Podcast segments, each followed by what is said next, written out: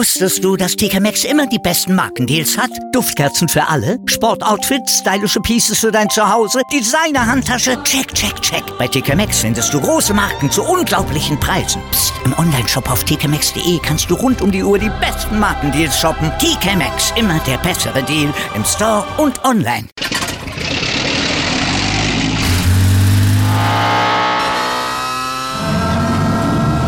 Von 0 auf 100. Aral feiert 100 Jahre mit über 100.000 Gewinnen. Zum Beispiel ein Jahr frei tanken. Jetzt ein Dankeschön, rubbellos zu jedem Einkauf. Alle Infos auf aral.de. Aral, alles super. Welcome to the Sport Passion Podcast.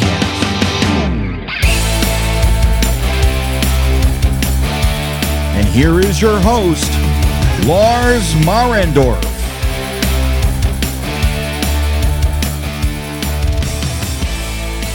Einen wunderschönen guten Tag und herzlich willkommen zum Sport Passion Podcast. Heute folgt die zweite Sendung zur NHL Free Agency 2022.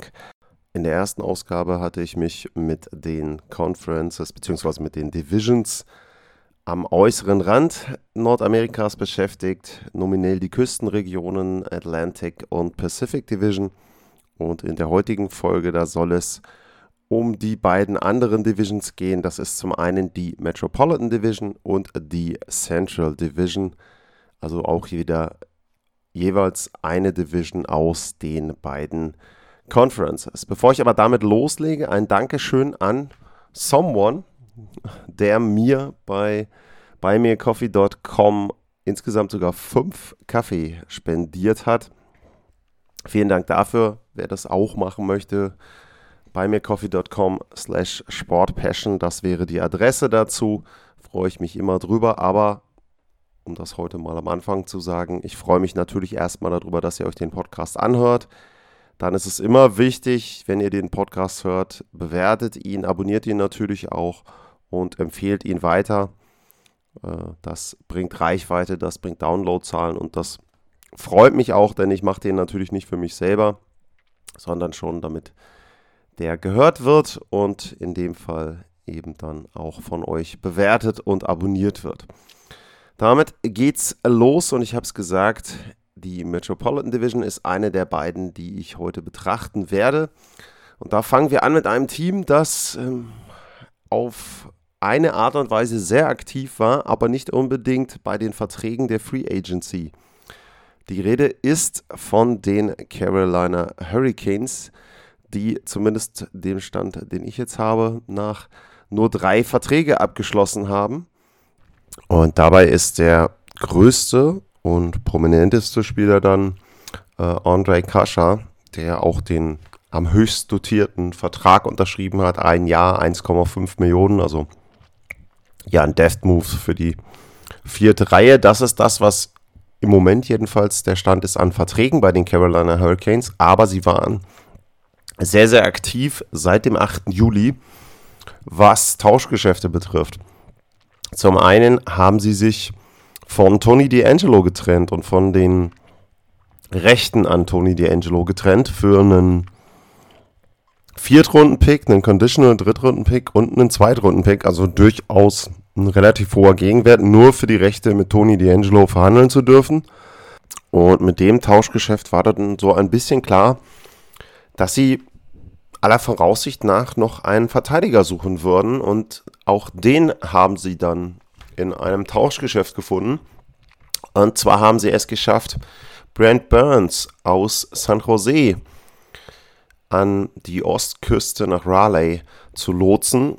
Burns kommt mit einem Cap-Hit von 5,28 Millionen. Das bedeutet, ein Drittel seines Gehaltes werden von den San Jose Sharks übernommen. Dafür haben sie ja im Grunde zwei Prospects, einen Drittrunden-Pick abgegeben und sie bekommen auch noch Lane Peterson von den San Jose Sharks. Also insgesamt schon ein wirklich guter Deal und wenn ich jetzt nur darauf eingehe, erstmal ist das ja quasi der Tausch. Tony D'Angelo geht, Brent Burns kommt.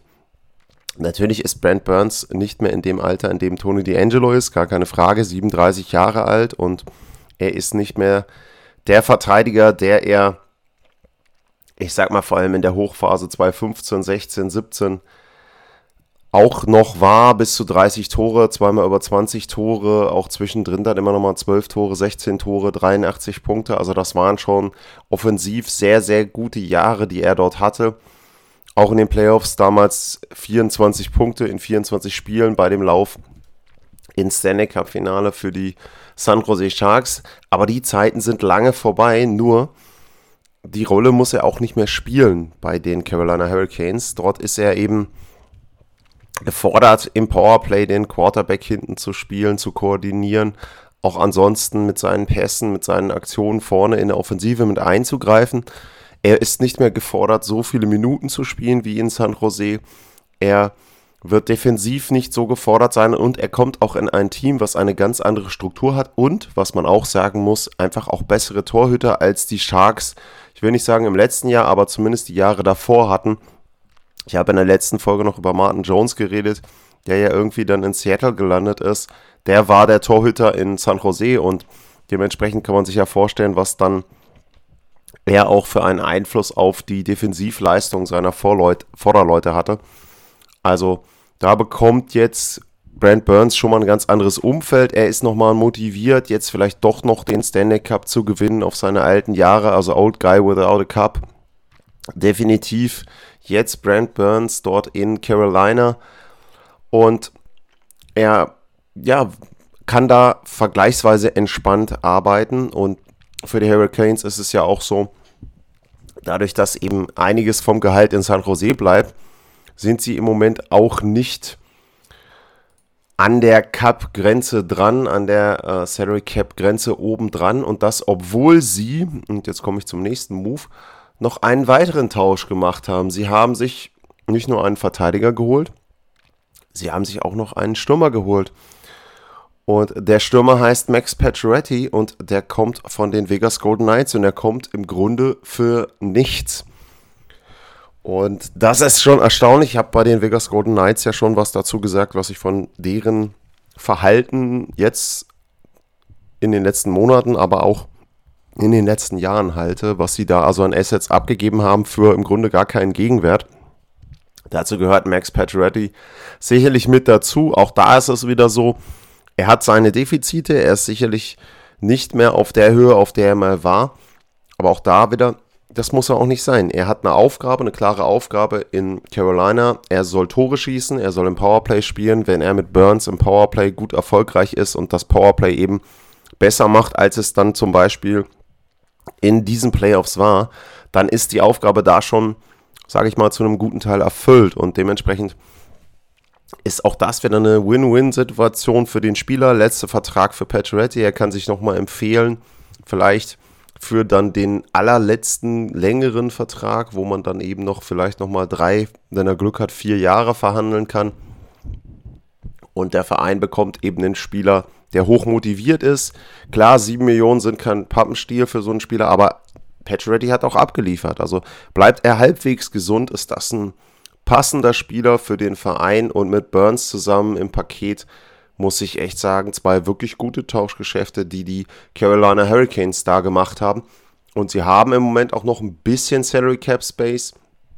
Äh, müssen sie sicherlich noch für den einen oder anderen Restricted Free Agent ausgeben. Aber ich hatte es erwähnt, sehr gutes Cap-Management finde ich im Moment in Carolina. Und das ist eine Mannschaft, die sich definitiv Stand heute für mich verstärkt hat, obwohl sie keine großen Verträge abgeschlossen haben, sondern einfach zwei clevere Trades durchgeführt haben. Die zweite Mannschaft in der Metropolitan Division, das sind die Columbus Blue Jackets und die sind das komplette Gegenteil. Die haben einen sehr, sehr großen Vertrag abgeschlossen, im Gegensatz zu den Carolina Hurricanes. Und die sind das Überraschungsteam, würde ich sagen, dieser Free Agency. Und warum sind sie das? Weil sich der beste Spieler, der auf dem Markt war, für die Columbus Blue Jackets entschieden hat. Und allein der Satz ist schon wirklich außergewöhnlich. Und ich hätte nicht gedacht, dass ich den Satz nach einer Free Agency Anfangsphase muss man ja noch sagen, aber schon nach einer Free Agency Hochphase und nach den ersten beiden wichtigsten Tagen so sagen würde.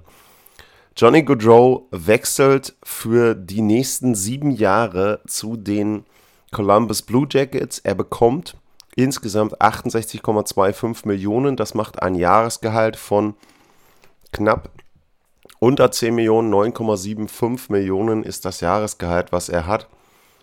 Und das ist ein sensationeller Deal und ein sensationelles Ausrufezeichen für die Columbus Blue Jackets. Das kann man wirklich nicht anders sagen. Denn Columbus hatte ich nicht auf dem Zettel und wenn ich die letzten Monate die Medien verfolgt habe, dann glaube ich, dass es im Grunde keinen gab, der Jamo Kekalainen und die Blue Jackets dort irgendwo auf seiner Liste und auf möglichsten Zielen für Johnny Goodrow stehen hatte. Das liegt aber auch daran, dass das, was Johnny Goodrow gemacht hat, so ein bisschen dem widerspricht, was er selber ja, vermittelt hat und was man eben auch erwartet hat. Im Grunde lief es auf zwei Szenarien raus, zwei mögliche. Entweder Goodrow verlängert in Calgary oder aber er wechselt in die Nähe seines Heimatortes, das ist Salem, New Jersey. Das ist ungefähr in diesem Tri-State-Dreieck. Und die nächsten Teams, die es da gibt, das waren die New Jersey Devils, die Philadelphia Flyers wären die beiden Teams gewesen, die direkt dran sind. Islanders wären noch, ich sag mal, im weiteren Einzugsbereich gewesen, die jetzt gerade Geld haben. Theoretisch, wenn man will, auch noch Pittsburgh. Aber wenn man den Kreis immer weiterzieht, dann kommen die Columbus Blue Jackets relativ spät. Ich weiß gar nicht, ich glaube sogar Washington dürfte näher dran sein an Salem, New Jersey als Columbus, Ohio würde ich gleich mal auf Google Maps parallel zu gucken.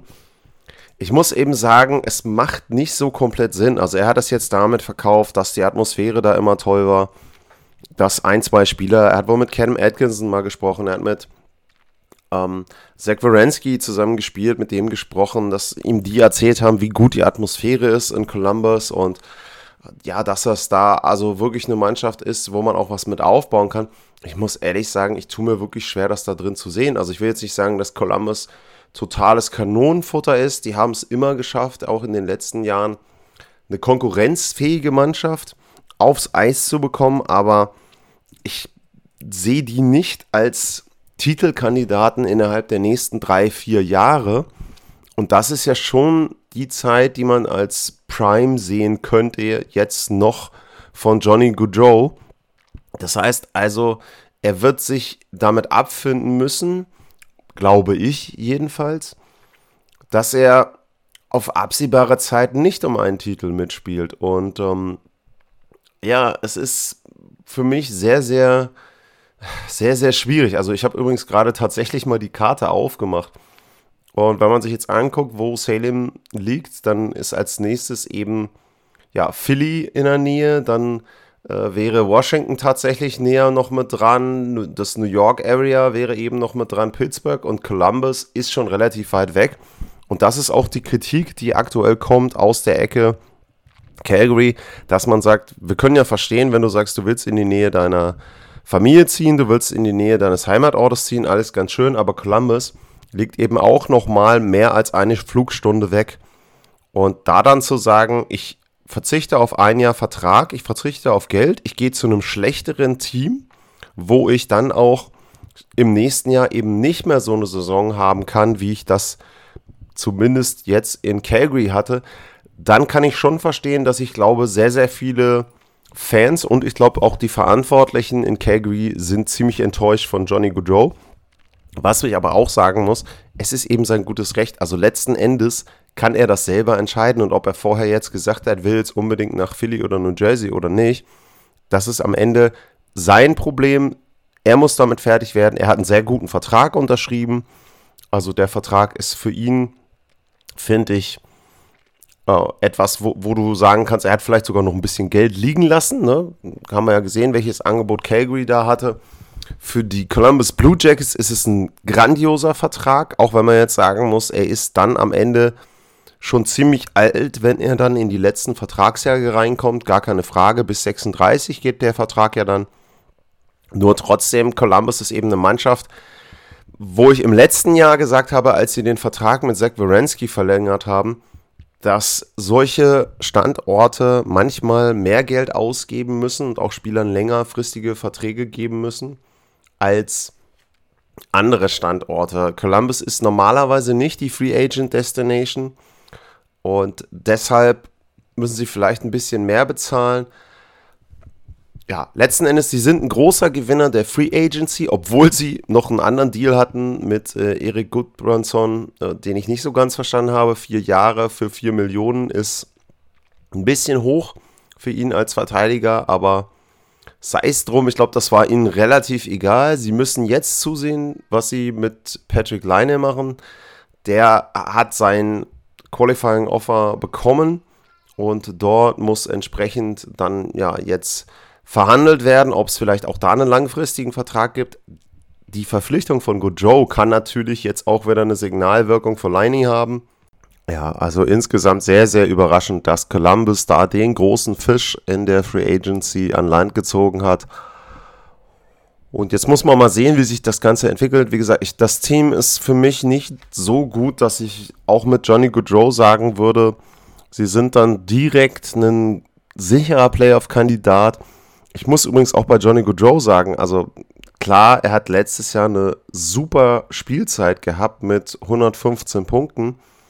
Nur er hat eben auch Jahre gehabt, wenn ich mir die Jahre davor anschaue, er hat immer mal wieder sehr gute Spielzeiten und Spielzeiten, wo du sagst, ja, da hat er einen Rückschritt gemacht. Also die Punkteverteilung, wenn man sich das Ganze anguckt, 64, 78, 61, 84, 99, dann dachte man, okay, jetzt ist er auf jeden Fall ein Punkt pro Spiel Player. Dann kommt aber die erste Corona-Saison, 70 Spiele, 58 Punkte. Die zweite, 56 Spiele, 49 Punkte.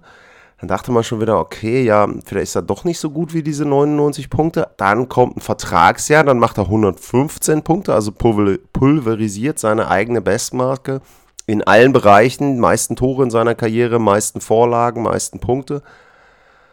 Ja, ähm, aber auch in den Playoffs, er hat 14 Punkte gemacht in 12 Spielen. Er hatte das Tor in der ersten Playoff-Runde, was sie dann weitergebracht hat. Nur ich bin immer nicht so hundertprozentig überzeugt von Johnny Goodrow und konnte diesen kompletten Hype nicht ganz nachvollziehen jetzt in der Sommerpause. Und ja, was das für Calgary bedeutet, habe ich schon gesagt. Und Columbus ist sicherlich damit einer der Gewinner der Free Agency. Und als nächstes Team kommt gleich eine Mannschaft, die auch hoch gehandelt wurde für Johnny Goodrow. Das sind die New Jersey Devils. Und die New Jersey Devils hätten ihn natürlich sehr, sehr gut gebrauchen können, weil sie eben mit Hughes und Hisha zwei junge, gute Center haben, die von jedem halbwegs brauchbaren Flügelspieler profitieren können. Und Johnny Goodrow wäre da natürlich eben der Beste gewesen, den man auf dem Markt hätte finden können. Das ist nicht gelungen, aber sie haben zumindest jemanden bekommen, der als Allrounder auch sehr, sehr gut in die Devils reinpasst und das ist Andre Palat. Der ist aus Tampa Bay nach Norden gewechselt und hat für fünf Jahre unterschrieben. 30 Millionen, glatte 6 Millionen pro Jahr sind es dann und das ist ein Deal, der ist ein bisschen höher, als er vielleicht hätte sein müssen. Aber man muss natürlich dazu sagen, Palat kann im Grunde alles spielen. Er kann links spielen, er kann rechts spielen.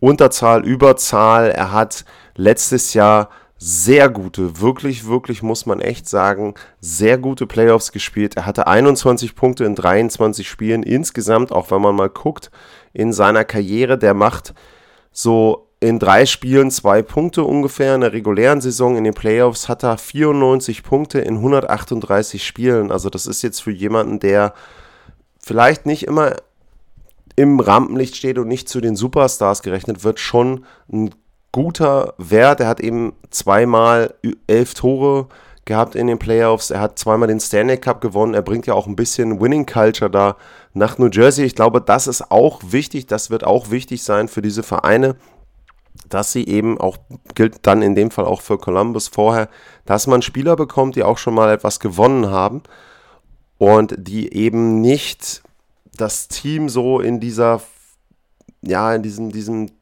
in dieser Periode drin lassen, wo man noch nicht gut genug ist, normalerweise, um regelmäßig zu gewinnen, wo man mit Niederlagen leben muss, aber man sie nicht akzeptieren darf. Also das ist eben der Punkt. Ein Palat wird sicherlich nicht akzeptieren, wenn die New Jersey Devils mal wieder eine Serie haben, wo sie sieben von acht oder so etwas aufs Eis zaubern oder eben dann auch nicht. Da wird er schon mehr fordern und ja, für mich eine gute Verpflichtung, jemand, der da gut reinpasst.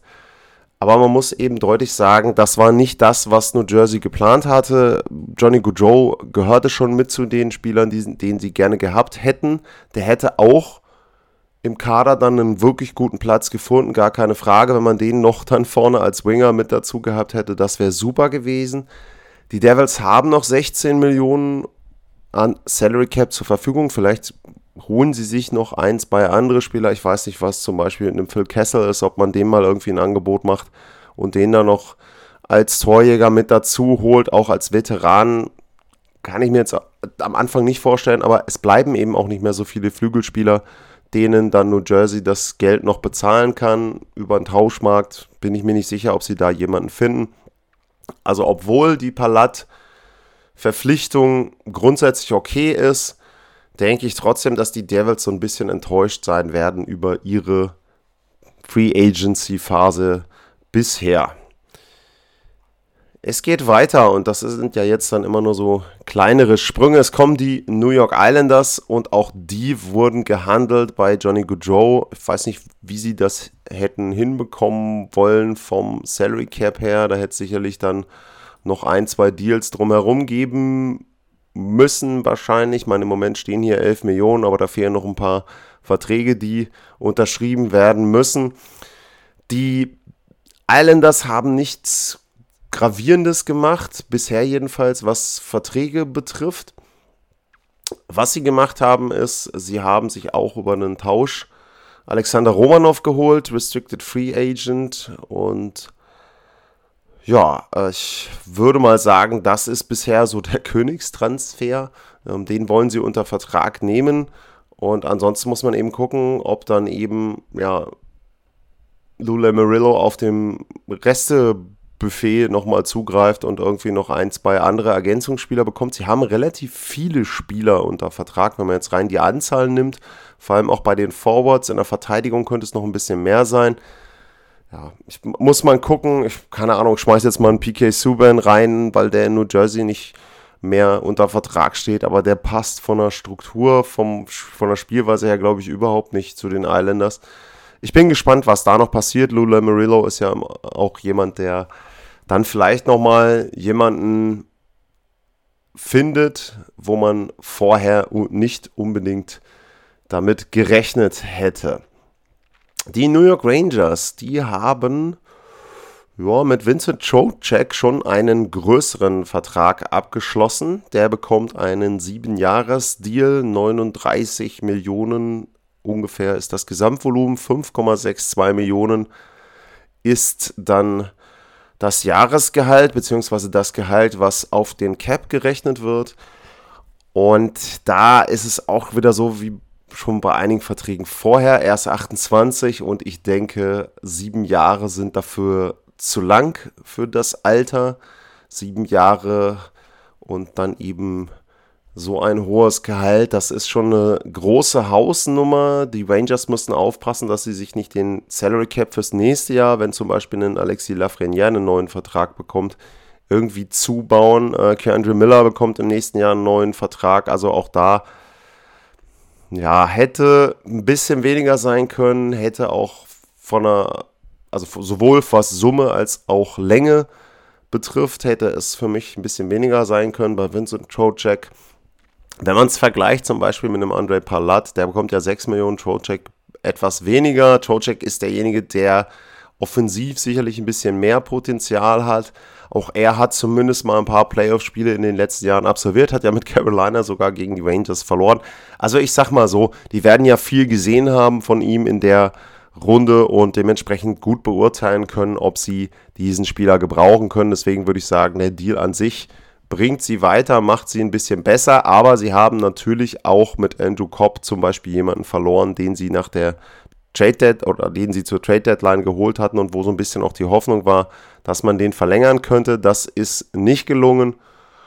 Und ja, dann muss man gucken. Nazim Kadri wird immer mal wieder genannt bei den New York Rangers.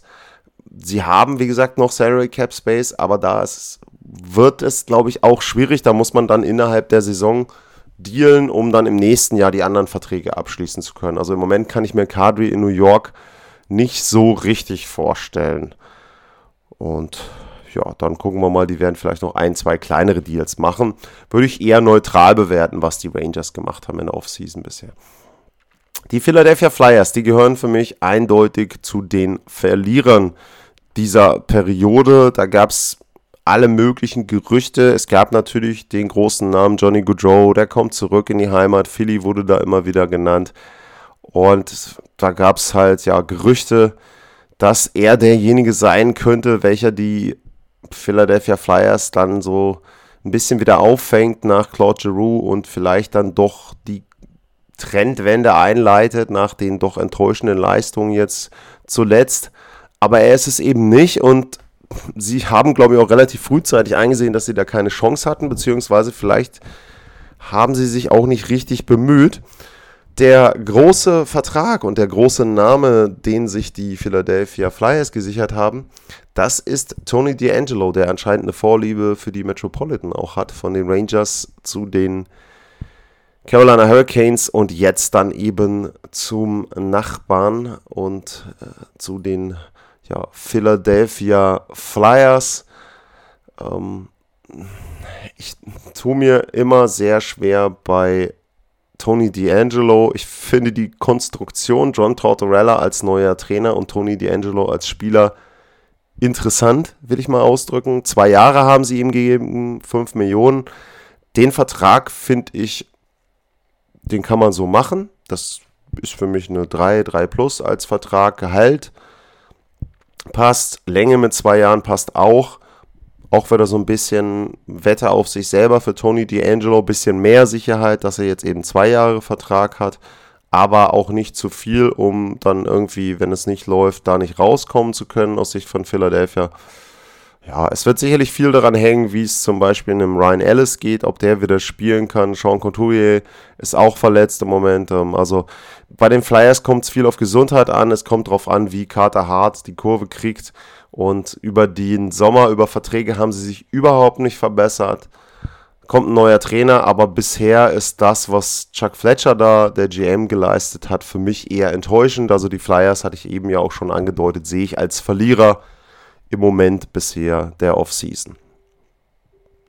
Die Pittsburgh Penguins. Die Pittsburgh Penguins sind eine Mannschaft, die das gemacht hat, was sie machen mussten, finde ich. Sie haben mit Crystal Tank verlängert, das hatte ich, glaube ich, auch schon ähm, erwähnt in einer der letzten Sendungen. Casey D. Smith hat auch einen Zweijahresvertrag bekommen, finde ich vollkommen okay. Ah, fällt mir bei Pittsburgh ein, übrigens ähm, nochmal zurückzugehen, weil es aber zu Pittsburgh passt. Louis Domingue, der hat einen Zweijahresvertrag bei den Rangers bekommen als Backup. Das finde ich interessant, nachdem der ja auch in den Playoffs gegen sie gespielt hat. Also die Rangers holen sich jemanden, den sie besiegt haben mit Domingue und sie holen sich mit Trocek auch jemanden, den sie letztes Jahr in den Playoffs besiegt haben. Also das äh, ja irgendwie so Fun Fact der Offseason. Aber zurück zu den Penguins. Ich finde es gut, dass Chris Letang seine Karriere aller Wahrscheinlichkeit nach in Pittsburgh beenden wird. Ich finde es gut, dass Evgeny Morgan aller Wahrscheinlichkeit nach seine Karriere in Pittsburgh beenden wird.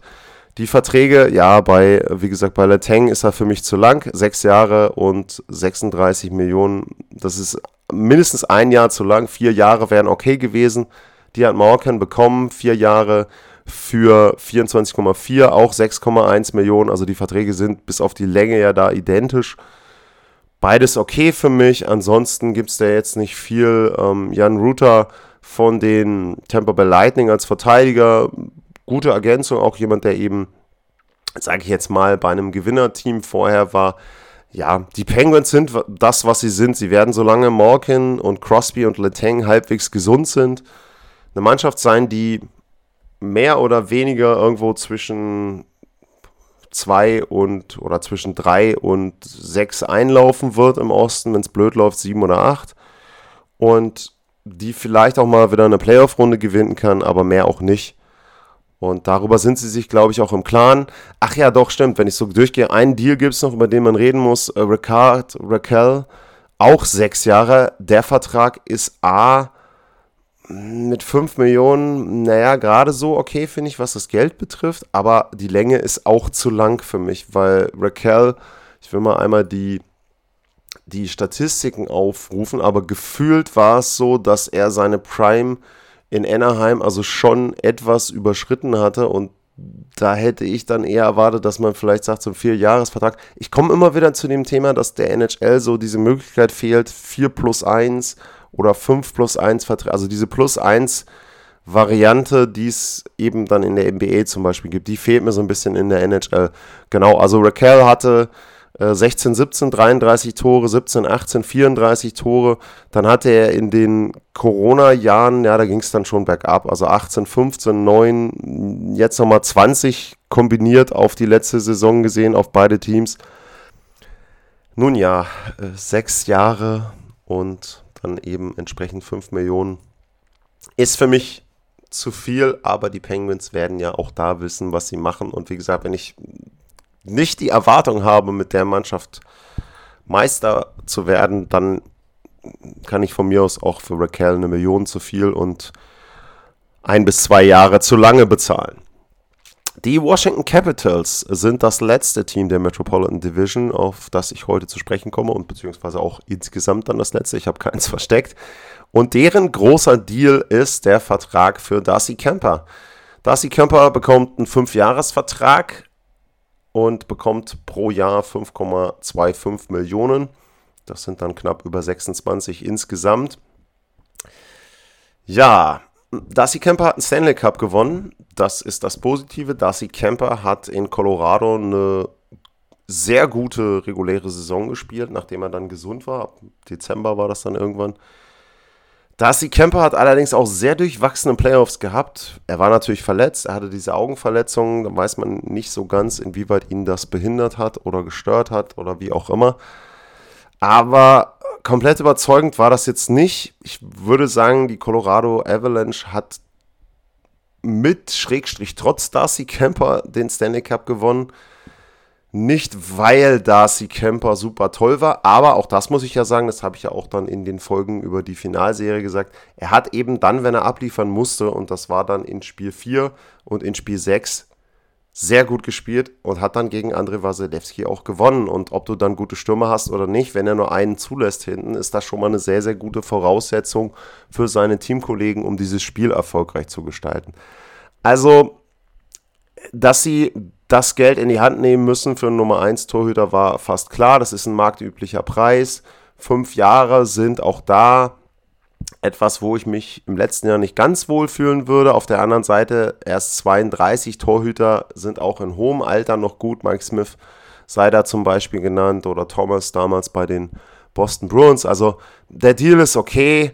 Was haben sie sonst noch gemacht? Charlie Lindgren kommt als Backup, drei Jahre und eine Million, 1,1 Millionen pro Jahr. Jo, Gustafsson als Verteidiger, Johansson als Verteidiger mit dazu. Alles meiner Deals. Ähm, Dylan Storm noch mit dazu. Das finde ich wiederum ähm, auch einen guten Deal, ein Jahresvertrag, den können sie gut gebrauchen, so ein bisschen auch im Hinblick darauf, man weiß nicht, was mit Backstrom ist, als zusätzlicher Spieler vorne rein. Wilson ist lange verletzt bis Dezember.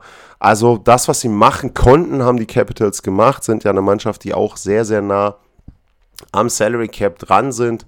Und viel mehr war jetzt, finde ich jedenfalls, was die Deals betrifft, nicht möglich. Und ja, war okay, die Offseason, haut mich jetzt aber auch nicht dann von den Socken, aber das liegt eben auch daran, wie gesagt, die Voraussetzungen waren nicht so, dass man jetzt damit rechnen konnte, dass Washington jetzt zig Spieler holt. Sie waren bei Flurry wohl immer am Thema, auch letztes Jahr noch zur Trade-Deadline, bei anderen Torhütern auch. Und ja, jetzt ist es dann eben Darcy Kemper geworden. Ich finde, damit sind sie zumindest im Tor erstmal solider und besser aufgestellt als die letzten Jahre, wo das ja immer so ein bisschen schwebend war. Und zu was das dann reicht, ich sehe sie eben genau in der Kategorie, wo Pittsburgh auch ist. Wenn es gut läuft, wird es mal der zweite Rang in der Division. Wenn es schlecht läuft, ebenso wie im letzten Jahr, dann wird es der achte Rang in der Conference und dann verlierst du eben in Runde 1. Und viel mehr als mal eine Playoff-Serie zu gewinnen, wenn der Gegner passt, ist für die Washington Capitals in dieser Variante, glaube ich, einfach nicht mehr drin. Damit ist die erste Division für heute komplett, die Metropolitan Division. Und dann mache ich jetzt einen kurzen Break und dann geht es weiter mit der Central Division. Bis gleich.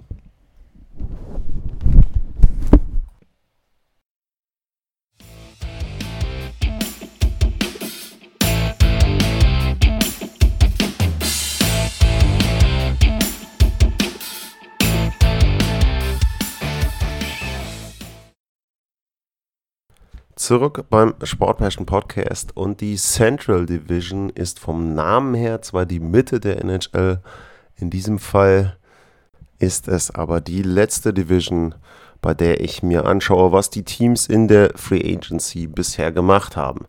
Die Arizona Coyotes sind das erste Team der Central Division und was die Verträge betrifft, haben sie nicht wirklich viel gemacht. Joshua Brown mit einem Zweijahresvertrag über 1,275 pro Jahr ist derjenige, der den höchst dotierten und auch gleichzeitig längsten Vertrag bekommen hat.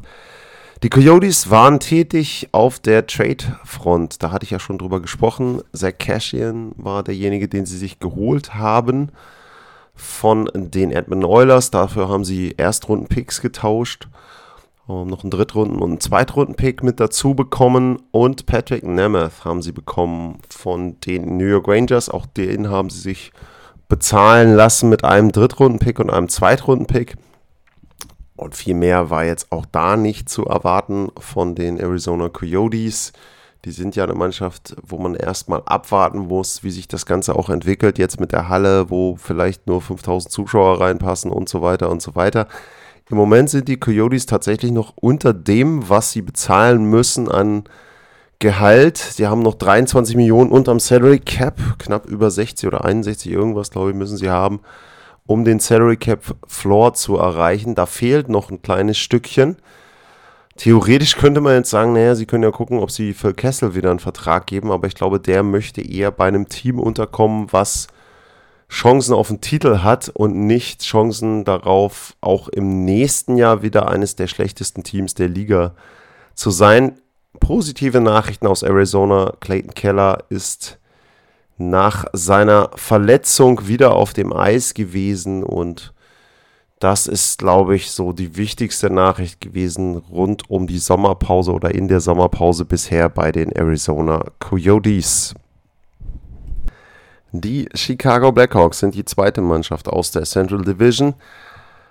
Ja, was kann man zu den Chicago Blackhawks sagen? Ich hatte mich zu den Trades schon geäußert. Ich fand, sie haben Alex de Brinket ohne Not verscherbelt, will ich nicht ganz sagen, aber zumindest für weniger abgegeben, als sie, glaube ich, an anderer Stelle hätten bekommen können. Also das war für mich nicht notwendig. Kirby Duck haben sie auch im Grunde für sehr wenig abgegeben, zwei Picks dafür bekommen. Ja, gut. Es ist die Strategie in Chicago zu tanken, was die schlechten Spieler hergeben, so ungefähr. Und auch das haben sie in der Free Agency ein bisschen fortgesetzt. Sie haben zum Beispiel Colin Blackwell einen Zwei-Jahres-Vertrag gegeben, 2,4 Millionen für die beiden Jahre, 1,2 pro Jahr, okay. Äh, Andreas Athanasio bekommt einen Einjahresvertrag für 3 Millionen, ebenso wie Max Domi. Da muss man eben sagen, das sind zwei Spieler, die ja so ein bisschen am Scheideweg in ihrer Karriere vielleicht jetzt stehen. Das sind Spieler, wo man sagen muss, da ist nicht ganz klar, ob deren Zukunft mittelfristig noch in der NHL liegt oder ob das nicht Spieler sind, die sich so ein bisschen dann vielleicht verabschieden nach Europa oder teilweise dann auch vielleicht auch mal übers Karriereende nachdenken müssen. Athanasio war mal jemand, der hat 30 Tore gemacht. Das war 2018, 19 und seitdem ging es da bergab. Er hat sich bei den Kings zum Schluss nicht durchsetzen können, aber ich sag mal, der Vertrag macht Sinn. Das ist ein Vertrag, wo er sich beweisen kann, wo er eben dann nochmal sich wahrscheinlich bei einem anderen Team einen etwas längerfristigen Vertrag verdienen kann. Und bei Max Domi sieht es ähnlich aus. Der hatte 18, 19, 28 Tore, 72 Punkte in 82 Spielen und seitdem geht es auch da bergab. Letztes Jahr dann insgesamt kombiniert 11 Tore nur, 39 Punkte in den Spielen für die Blue Jackets und die Hurricanes bei den Hurricanes bei einem Playoff-Team nicht durchsetzen können. Die wollten ihn nicht noch weiter verpflichten. Und auch der muss jetzt erstmal zeigen, dass er jemand ist, der in die NHL gehört und der in der NHL vielleicht auch, sagen wir mal, zweite, dritte Reihe gut spielen kann. Grundsätzlich sind die Verträge, wie gesagt, clever. Ich glaube, für beide Seiten, sowohl für das Team als auch für die Spieler, bieten sich da gute Chancen. Sind auch beide Spieler, würde ich jetzt mal behaupten, die sie gut zur Trade Deadline loswerden können, aufgrund der Verträge. Also, wo man sagen kann, hey, wenn die beide zu dem Zeitpunkt ihre 15, 17, 18 Tore gemacht haben, dann wird es sicherlich das eine oder andere Team geben, so wie jetzt zum Beispiel Carolina bei Max Domi, das dann sagen wird, ja gut, ihr kriegt hier nochmal wieder einen kleinen Gegenwert und die beiden Spieler oder der Spieler, den wir uns dann holen, der hat ja sowieso nur Vertrag bis zum Sommer und wir binden uns hier nichts ans Bein. Also ich finde das Management in dem Fall dann clever. Das war wirklich gut, was sowohl die Spieler als auch das Team dann da gemacht hat. Ansonsten, wie gesagt, Chicago möchte nur tanken und nichts anderes. Eine Mannschaft am anderen Ende der Skala, das ist die Colorado Avalanche. Die haben bekanntlich den Stanley Cup gewonnen und da war natürlich dann die Frage, wie viele der Spieler, die die Meisterschaft gefeiert haben, können sie zurückbringen und es sind für mich mehr geworden, als ich erwartet hätte. Wenn ich einfach mal durchgehe, Andrew Cogliano habe ich schon genannt gehabt in einer der Sendungen. Ansonsten kommt noch dazu äh, Jacob McDonald, der einen Zweijahresvertrag gekriegt hat mit Minimalgehalt. Äh, Valery Nishushkin, der hat einen Acht-Jahres-Vertrag bekommen, 6,125 pro Saison. Arturi Lekkonen hat einen Fünfjahresvertrag bekommen. Josh Manson hat einen Vierjahresvertrag bekommen. Darren Helm hat auch nochmal ein Jahr Verlängerung bekommen. Dazu noch kleinere Deals, wo sie Restricted Free Agents äh, weiter noch verpflichtet haben und äh, Jonas Johansson zum Beispiel zurückgeholt haben als dritten Backup, würde ich sagen. Und sie haben natürlich Alexander, Alexander Georgiev vor per Trade aus New York geholt und den dann mit einem Dreijahresvertrag ausgestattet. Also Cogliano hatte ich schon gesagt, McDonald ist auch okay, der Vertrag. Georgiev fand ich auch okay dafür, dass sie eben dann ja, insgesamt 5,4 Millionen für ihr Torhüter-Duo zahlen. Also ja, Respekt, was Joe Sakic da immer mal wieder aushandelt.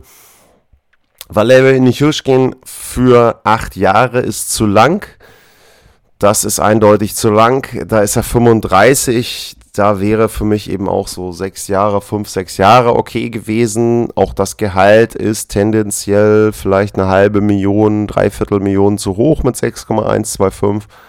Aber das ist eben der Preis, den du zahlen musst, wenn du jemanden aus einer Meisterschaft weiter, Meistermannschaft weiter verpflichten möchtest. Und was man natürlich auch sagen muss, Nichushkin hat eben in Colorado auch viel gezeigt die letzten Jahre. Vielleicht kann er ja noch mal einen Schritt mehr machen, wenn er noch mehr Verantwortung hat. Hat man ja in den Playoffs auch schon wieder gesehen, da war er ja dann noch prominenter, hat ein bisschen mehr Spielzeit bekommen, ein bisschen mehr Einfluss noch gehabt und auch da wurde er nochmal ein Stück besser. Also ja, ist gewisse Wette auf die Zukunft. Ich glaube aber, so die letzten zwei, drei Jahre ist er dann einfach zu hoch bezahlt und der Vertrag zu lang. Arturi Lekkonen ist auch schon 26, also nicht Huschkin 27, Lekkonen 26. Dem haben sie einen Fünfjahresvertrag gegeben, viereinhalb Millionen. Das finde ich zum Beispiel eher fast schon ein Schnäppchen, wenn er das, was er angedeutet hat, weiterführen kann. Ich meine, man hat gesehen, auch vorher ja schon in Montreal, er kann sehr wichtige Tore schießen. Winning Goal zwei Jahre hintereinander in den Conference Finals, das Stanley Cup Winning Goal, also die macht man nicht mal eben so, diese Tore. Das sind wirklich entscheidende Tore und er steht nicht umsonst dann da an den Stellen und erzielt diese Treffer. Er ist jemand, der sehr, sehr unbequem zu spielen ist. Ein super Two-Way-Forward, der auch da noch Potenzial nach oben hat, offensiv, glaube ich, in Colorado. Auch da wieder, wenn er eben dadurch, dass andere jetzt weg sind, Burakowski zum Beispiel weg ist, glaube ich schon, dass er da mehr Spielzeit erhält und dass er dann auch da nochmal ein bisschen mehr offensiv zeigen kann. Den Deal persönlich finde ich gut. Fünf Jahre, viereinhalb Millionen, das ist für mich vollkommen im Rahmen und wie gesagt, vielleicht sogar eher in Richtung Schnäppchen zu sehen ein bisschen. Josh Manson für viereinhalb Millionen, vier Jahre, mm, das ist auch tendenziell eine halbe Million zu viel, vielleicht auch ein Jahr zu lang dann nochmal. Der wird dann auch 34 sein. Aber gut, sie wissen, was sie an ihm haben. Er bringt Physis mit rein. Er hat ein paar Fehler gehabt, auch in den Playoffs. Vielleicht kann man die mit einer kompletten Saisonvorbereitung und wenn er die Systeme noch besser kennt, auch ausmerzen. Also ja, okay, ähm, ist das, was du bezahlen musst. Und ich glaube kaum, dass jemand damit gerechnet hätte, dass sie den weiter behalten. Darren Helm, ein Jahr, kannst du nicht viel falsch machen. Auch er hat ein sehr wichtiges Tor geschossen, das in Spiel 6 in St. Louis kurz vor Schluss. Den kannst du links, rechts, Mitte einsetzen. Vielseitiger Spieler, Veteran, Gewinner, ein Sieger, der den Stanley Cup schon gewonnen hat, auch vorher. Also ja, 1,25 Millionen, wie gesagt, ist preislich genau die Kategorie, die du da bezahlen musst. Nazem Kadri ist wohl immer noch offen bei Colorado, also es besteht wohl immer noch theoretisch die Chance, dass Kadri zurückkommt nach Colorado. Dann müssten sie allerdings Verträge hin und her schieben. Sam Girard ist da immer jemand, der genannt wird. Ich bin mir nicht sicher, ob sie sich damit einen Gefallen tun. Girard ist ein Spieler, der, glaube ich, unterschätzt wird aufgrund seiner Körpergröße. Der hatte jetzt natürlich auch Pech und ist da mit dem Bruch des äh, Brustbeins raus, ausgefallen. In der Serie gegen St. Louis hatte er sich verletzt. Also ich weiß nicht, ob das sinnvoll ist, den zu tauschen und jetzt vielleicht auch unter Markt zu verkaufen, weil er ja zum Schluss nicht gespielt hat, um dann Kadri, der eben eine Career Season gespielt hat, einen neuen Vertrag zu geben. Also da nehme ich jetzt so ein bisschen vorweg, falls das passieren sollte alles, was man ihm, finde ich, über 5 Millionen, 5,5 bis 6 bezahlt, ist es zu viel. Er hat diese Leistung vorher nie gezeigt. Er hat ein Jahr super gespielt. Ich fand ihn gut, ich fand ihn wirklich gut, ich fand die Story gut, ich fand das alles gut, was da abgelaufen ist. Ähm, aber nee, also ich, das muss nicht unbedingt sein, dass man für Nazim Kadri da die Zukunft opfert dann würde ich eher versuchen, noch einen anderen Center in irgendeiner Form zu bekommen, der vielleicht ein bisschen billiger ist. Klar, das sagt sich jetzt so einfach, hol doch einfach einen anderen Center. Wenn es keinen gibt, wenn es am Ende Kadri wird, ja, ich habe da so ein bisschen Bauchschmerzen, dass man dann auch den Spieler bezahlt, weil er eben den Stanley Cup gewonnen hat, weil er eine Career Season hatte. Und dann, irgendwann ist es dann schon so, dass auch Colorado sich fragen muss, wenn wir jedem Spieler eine halbe Million, dreiviertel Million, vielleicht sogar ein bisschen mehr zu viel bezahlen, dann nützt es uns auch nichts, den Nathan McKinnon-Vertrag zu haben, der super günstig ist, denn der läuft aus. Und das wird eher wichtig sein, dass man jetzt zusieht, den neuen Vertrag, die Verlängerung des Vertrages mit McKinnon ab der nächsten Sommerpause gilt der ja dann auszuhandeln und nicht jetzt irgendeinen Blödsinn zu machen, um dann unbedingt Nazim Kadri da noch zu verpflichten. Aber das ist meine Meinung. Ansonsten fand ich die Sommerpause bisher, die Free Agency für die Avalanche gut, aber sie sind schlechter geworden. Ne? Also das muss man trotzdem sagen, denn es war eben nicht möglich, alle Spieler zu halten. Nico Sturm ist weg, Burakowski habe ich gesagt, Kadri eben vielleicht auch. Die Dallas Stars sind die nächste Mannschaft, um die es jetzt gehen soll. Und die Dallas Stars, die haben auch nicht extrem viel gemacht bisher in der Free Agency. Den größten Deal, den haben sie gemacht mit Mason Marchment, der einen Vierjahresvertrag bekommen hat, über 18 Millionen insgesamt, 4,5 Millionen pro Jahr. Und ja, da bin ich mir nicht so ganz sicher. Der Deal kann sich in beide Richtungen entwickeln. Marchment hat noch nicht so viel NHL gespielt, 91 Spiele insgesamt, 58 Punkte. Er hat jetzt letztes Jahr in Florida gespielt und hatte da gute Zahlen, 47 Punkte in 54 Spielen. Nur die Panthers waren ja auch so ein bisschen eine Mannschaft, die das vielleicht verfälscht hat. Dadurch, dass sie offensiv sehr gut waren, haben da im Grunde alle Punkte abgegriffen und Scorerpunkte gesammelt. Da weiß ich nicht, ob er jemand ist, der jetzt in dem Umfeld in Dallas dann ähnlich gut punktet. Die Stars haben einen neuen Coach mit Pete Burr, ähm, der vielleicht da ein bisschen hin und her schaffeln wird. Sie sind ja eher ein, tendenziell eher ein älteres Team. Ähm, Klingberg ist wohl weg. Es ist noch nicht ganz klar, wen sie sich vielleicht holen könnten. Und ja, ansonsten ist wichtig für die Stars, äh, Jake Oettinger unter Vertrag zu nehmen. Der hat einen Restricted Free Agent Status im Moment. Äh, als Backup, ganz ruhig, als Backup haben sie sich Scott Wedgwood geholt. Ich trinke mal kurz was. Stimme müsst ihr übrigens entschuldigen, aber das lässt sich leider im Moment nicht wirklich ändern. Ja, Scott Wedgwood als Backup haben sie geholt. Äh, Jake Ettinger kriegt einen neuen Vertrag. Die Frage, wie hoch der ist, wird dann auch so ein bisschen bestimmen, wie erfolgreich die Offseason war, wenn sie noch einen Verteidiger sich vielleicht mit dazu holen können. Ja, obwohl sie mit Haskinen, Essa Lindell und Ryan Suter als Kerne, Colin Miller noch mit dabei, Hakenper, ähm, gar nicht so schlecht aufgestellt sind, die Stars. Ach, ja, ich habe mir nicht viel erwartet von der Offseason in Dallas und das, was sie eben bisher gemacht haben mit Marchman, ist sicherlich ein Deal, der sich gut entwickeln könnte. Also wenn er das ein bisschen bestätigt, diese Zahlen, wenn er die Leistung auch außerhalb von Florida bringen kann, dann finde ich den Vertrag einen kleinen Stil für die Stars mit viereinhalb Millionen für vier Jahre. Aber wie gesagt, da muss man abwarten, ob das dann für Marchman auch in Dallas so möglich ist. Die Minnesota Wild, das ist eine Mannschaft, die auf dem Tauschmarkt aktiv war. Da habe ich mich auch schon zu geäußert zu beiden Trades, allerdings bei dem einen noch nicht so richtig aus Seite aus Sicht von Minnesota. Kevin Fiala, hatte ich schon gesagt, war ein reiner Cap-Move, den abzugeben zu den Los Angeles Kings. Und da haben sie eben einen Erstrundenpick noch mit für bekommen. Das war das, was sie machen konnten. Und dann haben sie Cam Talbot gegen Philipp Gustafsson getauscht. Und Talbot war unzufrieden. Warum war Talbot unzufrieden? Weil sie Marc-André Fleury einen Zwei-Jahres-Vertrag gegeben haben, über 7 Millionen. Der Vertrag ist für mich ein Vertrag, der so passt für beide Seiten. Zwei Jahre für Flurry, dreieinhalb Millionen für die Minnesota Wild. Ich verstehe nicht ganz, warum jetzt Flurry in Minnesota unterschreibt. Das hatte ich ja schon gesagt, weil ich glaube, dass Minnesota nicht zu den Titelfavoriten gehören wird in den nächsten Jahren. Aber das muss er ja selber wissen, grundsätzlich, dass er zwei Jahre nochmal bekommt, eben nicht Einjahresverträge, sondern Zweijahresvertrag und dass das Team nur dreieinhalb Millionen dafür bezahlt. Das macht schon Sinn. Gustafsson als guten Backup geholt für Talbot, da auch gleich das Problem losgeworden, dass der unzufrieden ist. Und noch Salary Cap Space geschaffen. 4,3 Millionen haben sie im Moment.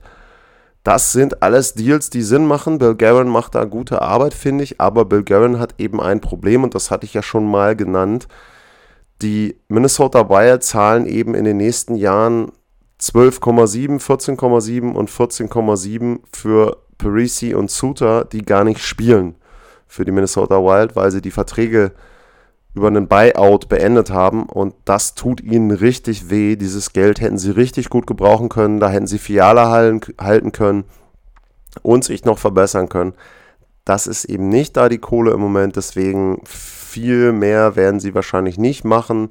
Ein, zwei meiner Deals vielleicht noch, nochmal einen, einen Stürmer vorne mit rein für die Middle Six irgendwo aber Extremes würde ich nicht erwarten. Keine Ahnung, vielleicht Phil Kessel da in Minnesota. Ich weiß es nicht, ähm, wo der landen wird.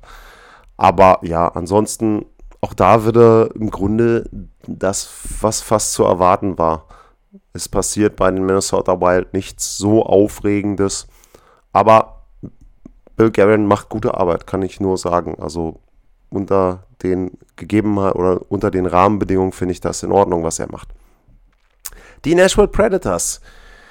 Die haben Philipp Forsberg einen 8-Jahres-Vertrag gegeben und um Philipp Forsberg zu halten, über 8 Jahre zahlen sie ihm 8,5 Millionen pro Jahr. Der Vertrag ist ein Jahr zu lang und der Vertrag ist für mich eine Million zu hoch.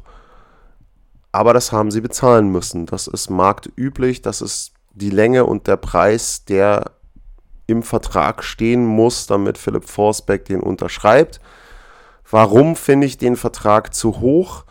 Wenn ich mir anschaue, ich mache gerade mal die Seite auf, seine Statistiken von Philipp Forsberg, dann ist Philipp Forsberg für mich immer so ein Spieler, der Potenzial für mehr hat, das aber selten abruft. Also wenn man sich das anschaut, 26 Tore, 33, 31, 26 Tore, 28, 21, dann 12 in 39 im letzten Jahr und jetzt, also im vorletzten Jahr und jetzt in der abgelaufenen Saison 42 Tore, 42 Vorlagen, 84 Punkte. Career Season.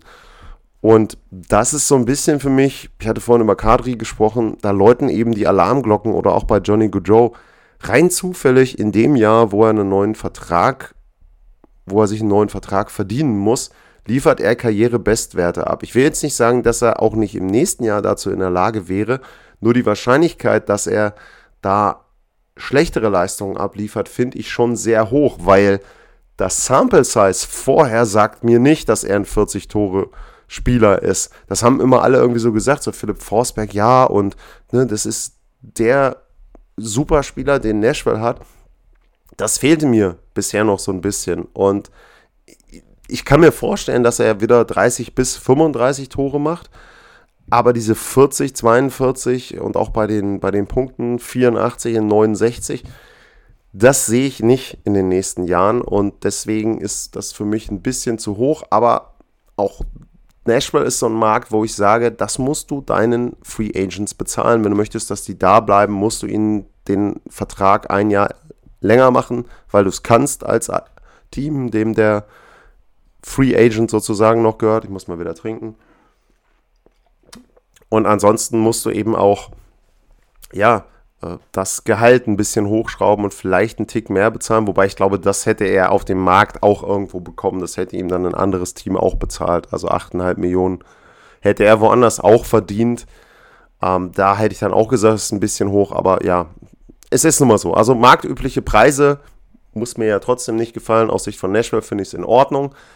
Was gibt es noch zu sagen zu den Predators? Sie hatten den Ryan McDonough-Tausch vorher da haben sie Brian McDonough bekommen, weil Tampa Bay Salary Cap Platz brauchte.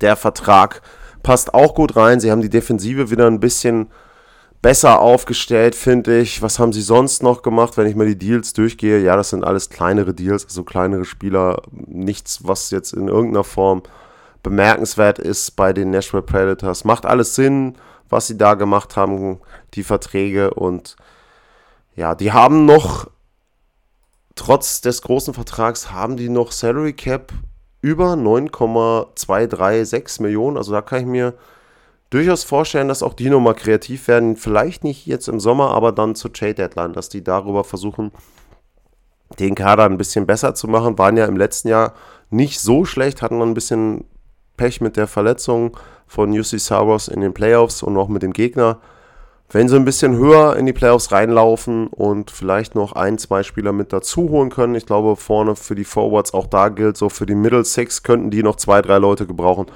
dann sind die ein solides Team, die auch sich Heimrecht in der ersten Runde erspielen können, die Predators. Also finde ich auch in Ordnung, was sie gemacht haben, kann man mit einer 3, 3 plus, glaube ich, gut bewerten.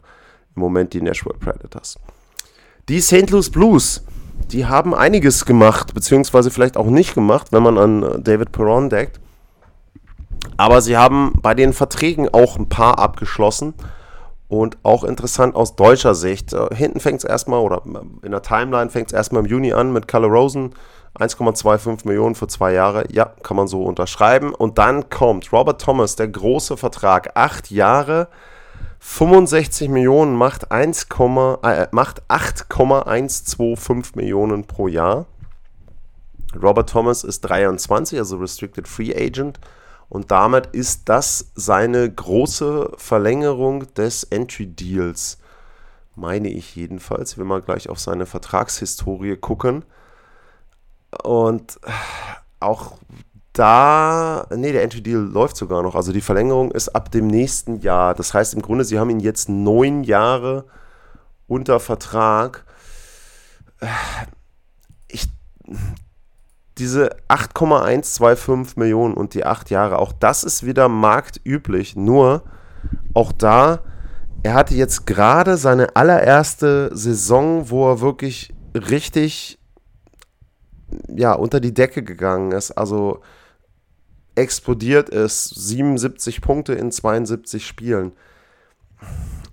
Ich würde das gerne mal zwei, drei Jahre sehen, ähnlich. Und nicht nur ein Jahr. Und dann ist mir das mit acht Jahren und 8,125 1, 2, 5 Millionen schon wieder sehr, sehr viel und sehr, sehr schnell. Ich möchte zum Beispiel sehen, wie viele Punkte er macht, wenn ein Perron nicht da ist. Was passiert mit Wladimir Tarasenko, wenn der nicht mehr da ist? Sammelt dann Thomas auch nochmal so viele Punkte? Also das gesamte Konstrukt hängt für mich so ein bisschen, aber wenn ich mir jetzt die Verträge der anderen angucke, mussten sie es im Grunde machen, denn der von Tarasenko läuft im nächsten Jahr aus, der von O'Reilly läuft im nächsten Jahr aus.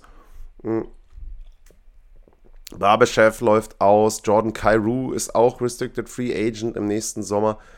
Also vor allem bei den Stürmern ist es so, dass die St. Louis Blues sehr, sehr viel Baustellen haben werden im nächsten Sommer.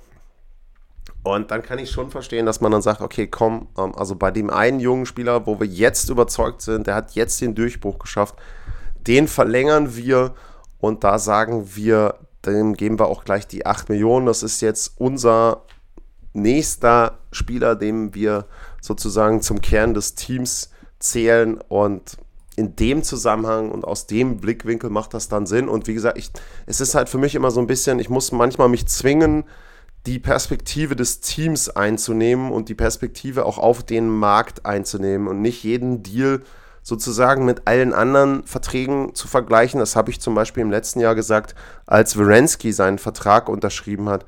Der oder na, Seth Jones will ich nicht sagen, aber bei Werensky war es so. Der Vertrag an sich ist vielleicht zu hoch, er ist vielleicht auch zu lang für Werensky, aber er macht für Columbus unglaublich viel Sinn oder machte zu dem Zeitpunkt unglaublich viel Sinn für Columbus.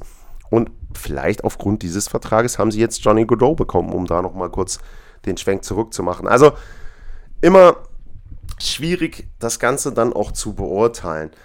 Was haben sie noch gemacht? Sie haben Thomas Greis geholt für ein Jahr 1,25 Millionen. Herzlichen Glückwunsch an Thomas Greis, dass er da nochmal wieder einen Vertrag bekommen hat. Und ja, das ist eben ein solider Backup. Binnington möchte gerne wieder alleine spielen. Wille Huso ist ja weg. Den haben sie weggetauscht. Das ist ja auch noch eine große Transaktion gewesen, die sie hatten. Und wenn ich jetzt den Rest durchgehe, Nick Leddy haben sie noch 4 Millionen für vier Jahre gegeben. Da sage ich fast eher ouch. Der sah nicht so gut aus in den Playoffs gegen Colorado, fand ich.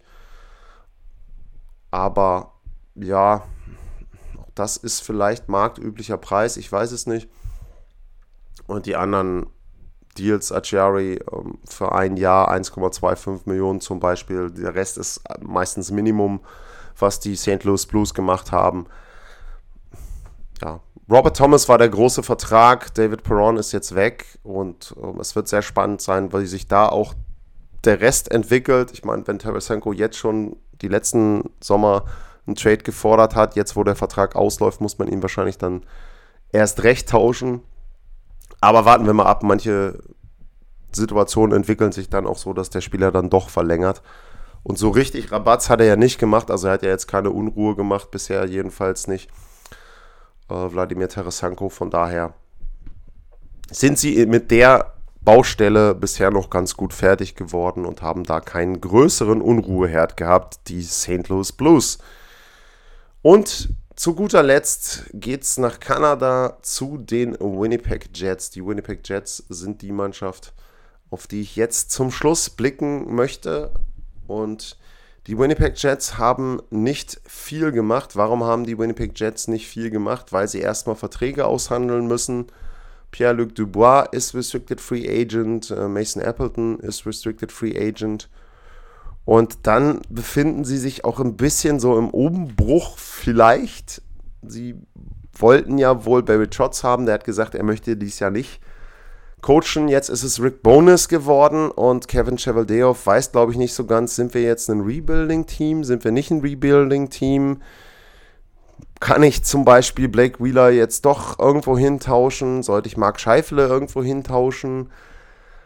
Ja, was mache ich mit meinen Spielern? Also, wenn ich jetzt drauf gucke, äh, Paul Stastny zum Beispiel fehlt auch schon.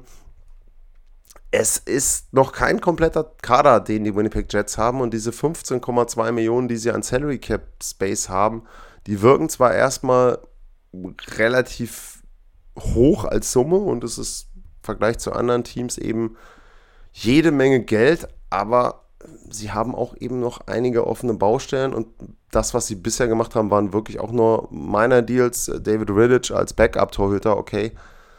Alles andere ist nichts, was irgendwie groß weiterhilft und da muss man auch wirklich abwarten, was jetzt da im Sommer passiert. Ich vermute, sie wollen Dubois auf jeden Fall einen neuen Vertrag geben. Nur auch da ist dann wieder die Frage, unterschreibt so ein Spieler, wenn die Gesamtsituation im Verein nicht ganz klar ist. Also wenn nicht ganz klar ist, wohin geht die Richtung, geht die Richtung nochmal wieder in Richtung, wir verbessern uns oder sagt man, man reißt den Laden erstmal ein und versucht irgendwie neu aufzubauen. Also die Winnipeg Jets so ein bisschen zwischen, ja, nicht Fisch, nicht Fleisch, die, die eigentlich im Grunde die, die schlimmste Zone, wo du dich befinden kannst in der NHL.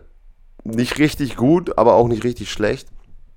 Und da müssen sie eben jetzt erstmal einen neuen Kurs finden in Winnipeg und das wird eine große Aufgabe. Ansonsten kann man über die aktuelle Phase wirklich nichts sagen, weil diese Verträge nichts hergeben, die sie bisher abgeschlossen haben.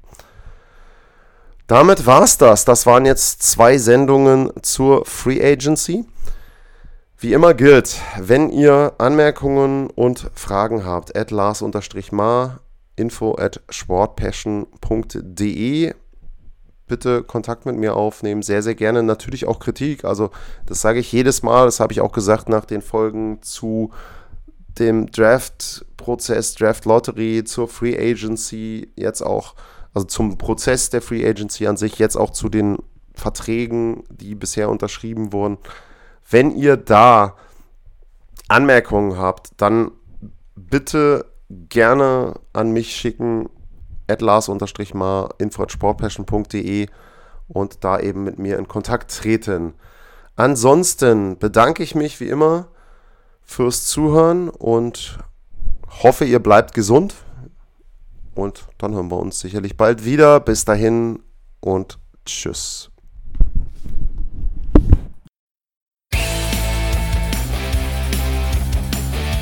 Sportliche Grüße. Das war's, euer Lars.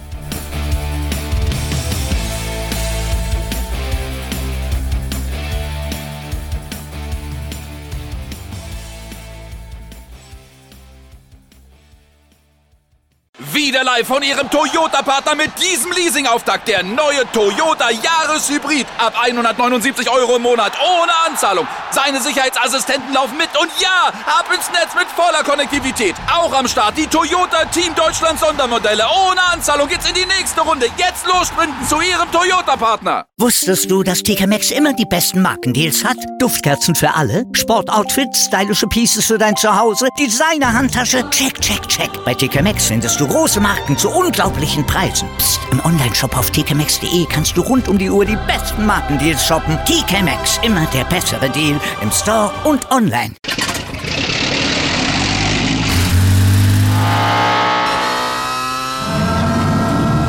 Von 0 auf 100.